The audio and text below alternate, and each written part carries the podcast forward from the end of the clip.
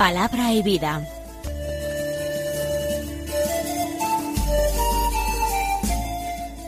Con el padre Manuel Horta, desde Sevilla.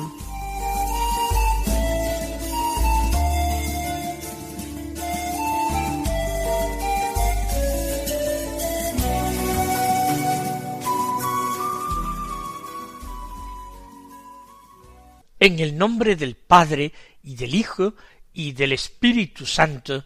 Amén. Alabados sean Jesús y María. Muy buenos días, queridos hermanos, oyentes de Radio María y seguidores de este programa Palabra y Vida.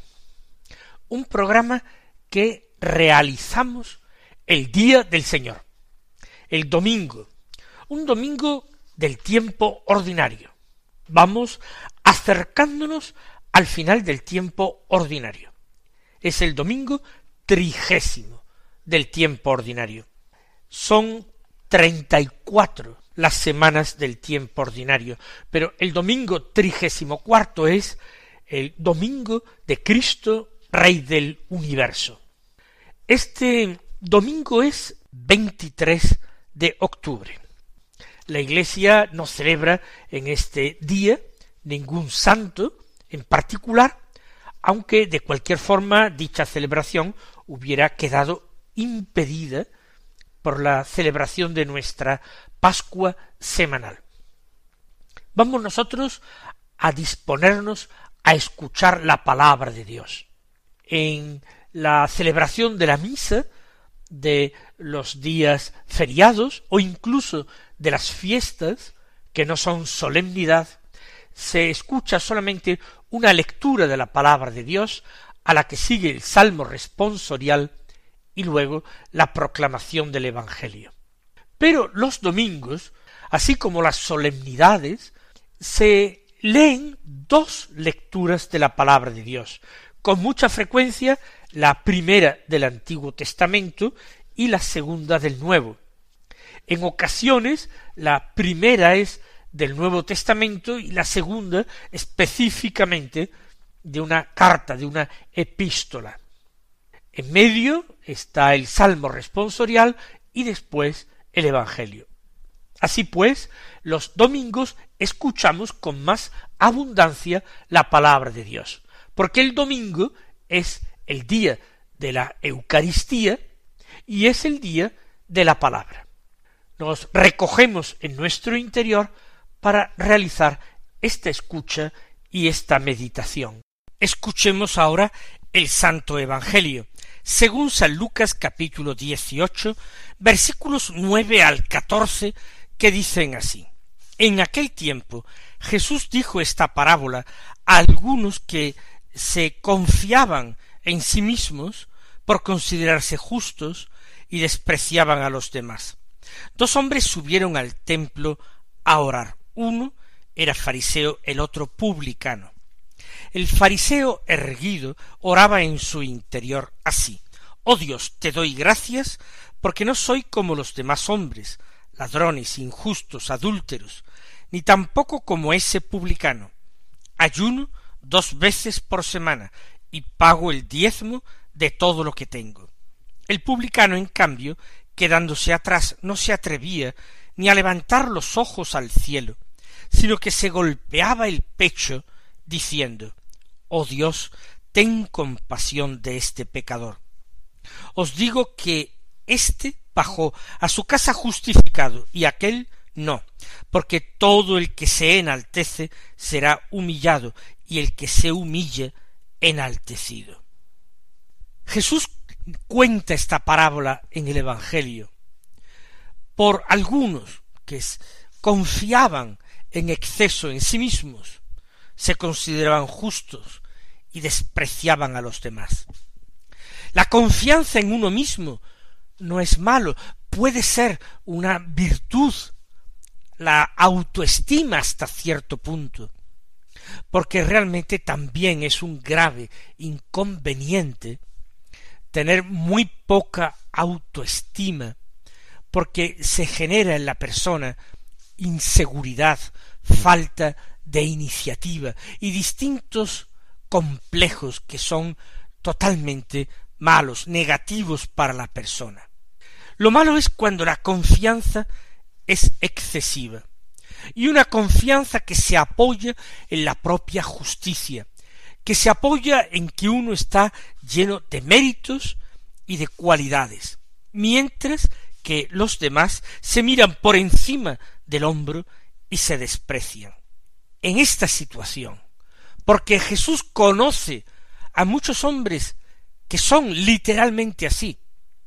Pensemos en los doctores de la ley, a los que ese conocimiento de la escritura se les ha subido a la cabeza y consideran ciertamente unos malditos al pueblo, ¿eh? los consideran despreciables.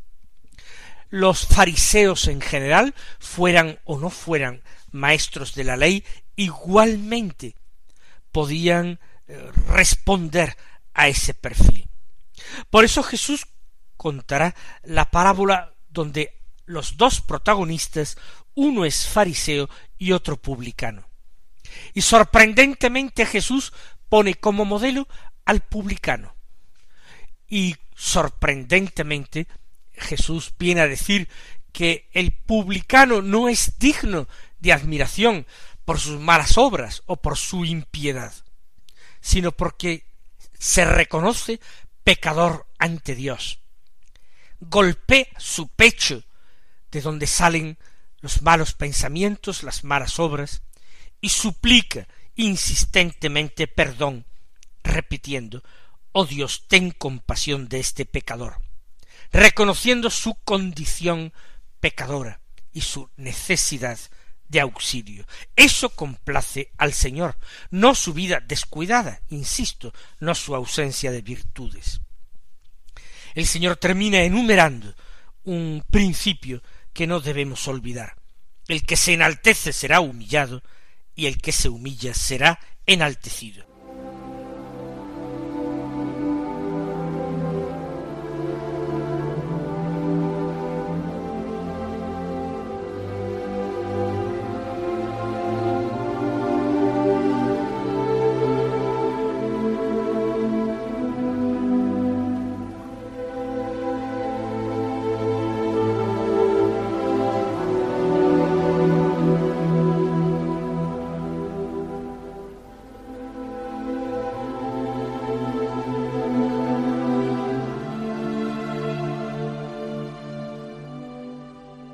La primera lectura es del libro del eclesiástico, del capítulo treinta y cinco, los versículos doce al catorce y dieciséis al diecinueve, que dicen así. El Señor es juez y para él no cuenta el prestigio de las personas, para él no hay acepción de personas en perjuicio del pobre, sino que escucha la oración del oprimido no desdeña la súplica del huérfano, ni a la viuda cuando se desahoga en su lamento. Quien sirve de buena gana es bien aceptado, y su plegaria sube hasta las nubes. La oración del humilde atraviesa las nubes, y no se detiene hasta que alcanza su destino. No desiste hasta que el Altísimo lo atiende, juzga a los justos y les hace justicia. El Señor no tardará. Hemos escuchado un texto sacado de uno de los libros sapienciales de la Biblia, el libro del eclesiástico, también llamado Sirácida, por su autor, Ben Sirá. ¿Cuál es el tema de la lectura que hemos escuchado? Lo primero que afirma el sabio es que el Señor es juez, pero un juez imparcial, no como muchos jueces humanos que se dejan llevar por las apariencias o por los intereses, por lo conveniente, por el deseo de halagar a los poderosos. El Señor es juez, pero para él no cuenta el prestigio de las personas. No cuenta el poder, ni el dinero, ni la fama que tienen las personas para dar una sentencia en un sentido o en otro. El Señor es juez justo. Para él, sigue diciendo el autor sagrado, no hay acepción de personas en perjuicio del pobre, sino que escucha la oración del oprimido. No hay acepción de personas en favor del rico, ni para perjudicar al pobre, pero dice que escucha la oración del oprimido, es decir, escucha la súplica de aquel que no puede hacer sonar su voz, su reclamación demasiado fuerte. El Señor es un juez atento a las necesidades de los pobres, lo cual no quiere decir que sea parcial en favor de los pobres. Escucha sus llamadas, sus apelaciones, la oración del oprimido. Por lo mismo, sigue diciendo, no desdeña la súplica del huérfano. El huérfano es el menor que no tiene padre, no tiene por tanto quien reclame en su nombre, quien haga valer su derecho. El huérfano es puesto en la Biblia siempre como modelo de persona indefensa, que necesita ser tratada no ya con justicia, sino con la debida protección ni a la viuda cuando se desahoga en su lamento. La súplica de la viuda, cuando se desahoga en su lamento, es, esa eh, tampoco es desdeñada por el Señor juez justo. Para él son una preferencia absoluta los huérfanos y las viudas. Los escucha sin que les dé enojo la súplica insistente de estos personajes. Quien sirve de buena gana es bien aceptado y su plegaria sube hasta las nubes. Se trata de proverbios o dichos de sabiduría, bien sabiduría popular o una sabiduría quinta esenciada por el sabio autor de estas líneas. Quien sirve de buena gana, quien desempeña esa labor de servicio a favor de un señor, de un amo, es bien aceptado importa mucho el talante como se sirve, no de mala gana, a regañadientes. Si se sirve con alegría ese servicio, es bien aceptado. Y su plegaria sube hasta las nubes. ¿Y esto qué quiere decir? Pues que el sabio autor de estas líneas está hablando también y principalmente del servicio de Dios. El servicio de Dios también tiene que ser realizado con alegría y con generosidad, no a regañadientes. Dios ama a quien da con alegría, Dios ama a quien sirve con alegría.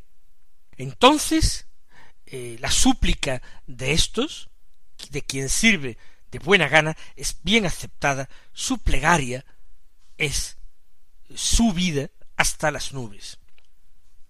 La oración del humilde atraviesa las nubes y no se detiene hasta que alcanza su destino. Un nuevo proverbio. La oración del humilde es también la súplica del humilde y atraviesa las nubes para llegar a la presencia de Dios, al trono de la gloria de Dios. No se detiene hasta que alcanza su destino. Los poderosos no tienen en cuenta a este tipo de personas sin prestigio, sin relieve, sin poder de ningún tipo. Dios, sin embargo, tiene a estas personas como las preferidas, las favoritas, y no deja nunca de escucharlas y atenderlas. No desiste hasta que el Altísimo lo atiende, juzga a los justos y les hace justicia no desiste hasta que el Altísimo lo atiende. ¿De quién está hablando?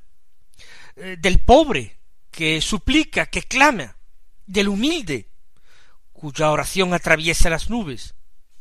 Ese hasta que el Altísimo lo atiende, no ceja, insiste, persevera en la súplica. Juzga a los justos y les hace justicia. ¿A quién se refiere? Pues seguramente al Altísimo. El Altísimo lo atiende, el Altísimo juzga a los justos y les hace justicia. Es lo que está aguardando. El Señor no tardará. Así termina este texto que hemos escuchado. es una afirmación que procede de la esperanza. Aparentemente, el Señor deja que ocurran las cosas y que crezca la injusticia de los hombres y se manifiesten con más fuerza las desigualdades entre los hombres. Pero el Señor no tardará. Está a la puerta. Ven, Señor Jesús, ora la Iglesia insistentemente en la Eucaristía con las palabras del Apocalipsis. Nosotros las hacemos nuestras y en este día consagrado a la oración, que es el domingo, pedimos al Señor que también escuche nuestras súplicas, las súplicas de todos los necesitados, y nos haga prontamente justicia, porque nos sentimos desterrados en este mundo, nos sentimos peregrinos lejos todavía de la meta, y necesitamos su consuelo y su fuerza.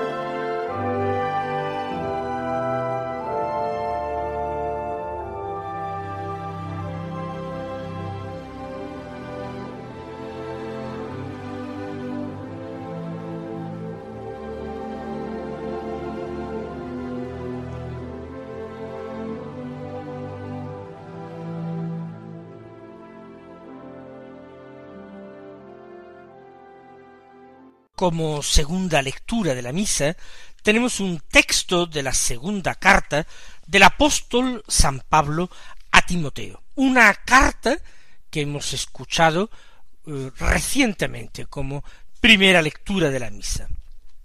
En este domingo se toma en su capítulo cuarto los versículos seis al ocho y dieciséis al dieciocho que dicen así Querido hermano, yo estoy a punto de ser derramado en libación, y el momento de mi partida es inminente. He combatido el noble combate, he acabado la carrera, he conservado la fe. Por lo demás me está reservada la corona de la justicia, que el Señor juez justo me dará en aquel día. Y no sólo a mí, sino también a todos los que hayan aguardado con amor su manifestación. En mi primera defensa nadie estuvo a mi lado, sino que todos me abandonaron. No les he tenido en cuenta, mas el Señor estuvo a mi lado y me dio fuerzas para que a través de mí se proclamara plenamente el mensaje y lo oyeran todas las naciones y fui librado de la boca del león.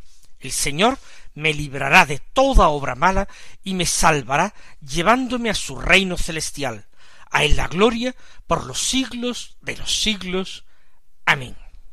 Es muy hermoso cómo Pablo contempla el final de su carrera, la culminación de eh, el ejercicio de ese ministerio que ha desempeñado. Estoy a punto, dice, de ser derramado en libación.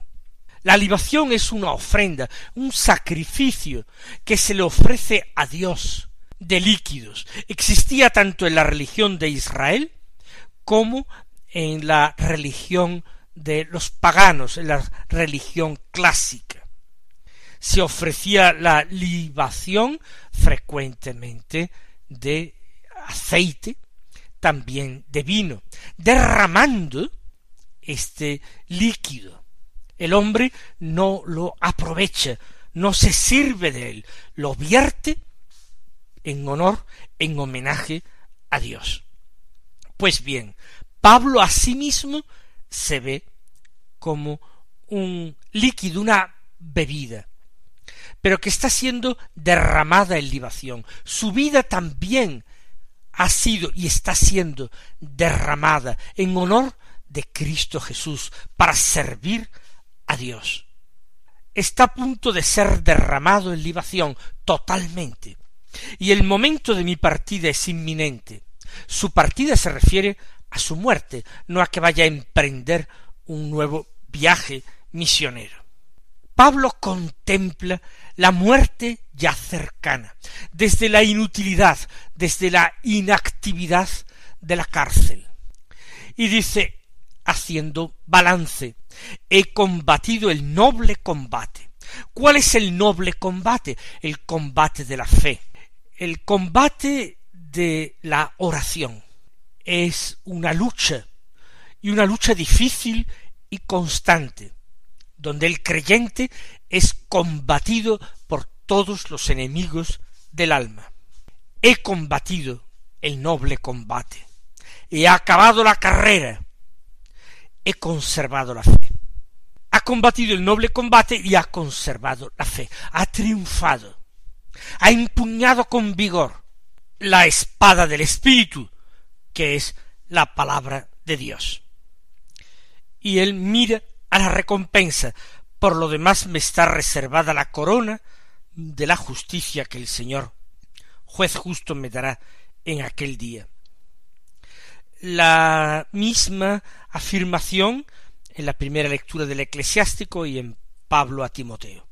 El Señor es juez y es juez justo y dará a cada uno lo que espera, no según el mérito de cada uno, según su misericordia y bondad. A todos los que hayan aguardado con amor su manifestación, le dará el Señor la corona. Y cuenta, y esto ya hicimos referencia a ello en estos días pasados, su experiencia, todos me abandonaron, y citará a una serie de personas pero este texto, que son eh, algunos versículos y no todos, pues omite esta lista de personas.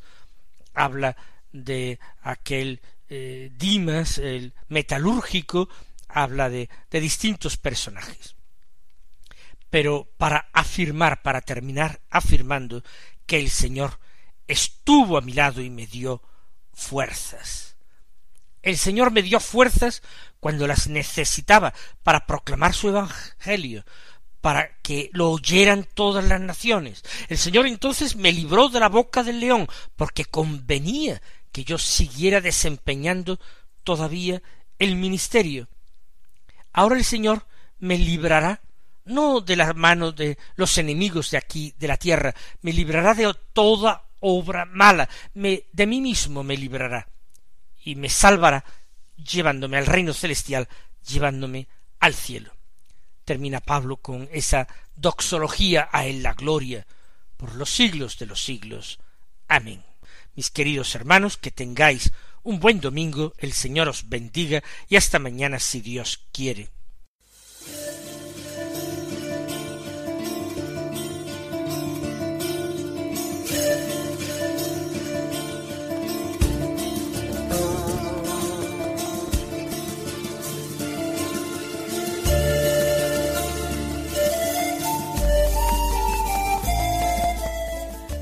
Concluye Palabra y Vida, un programa dirigido desde Sevilla por el Padre Manuel Horta.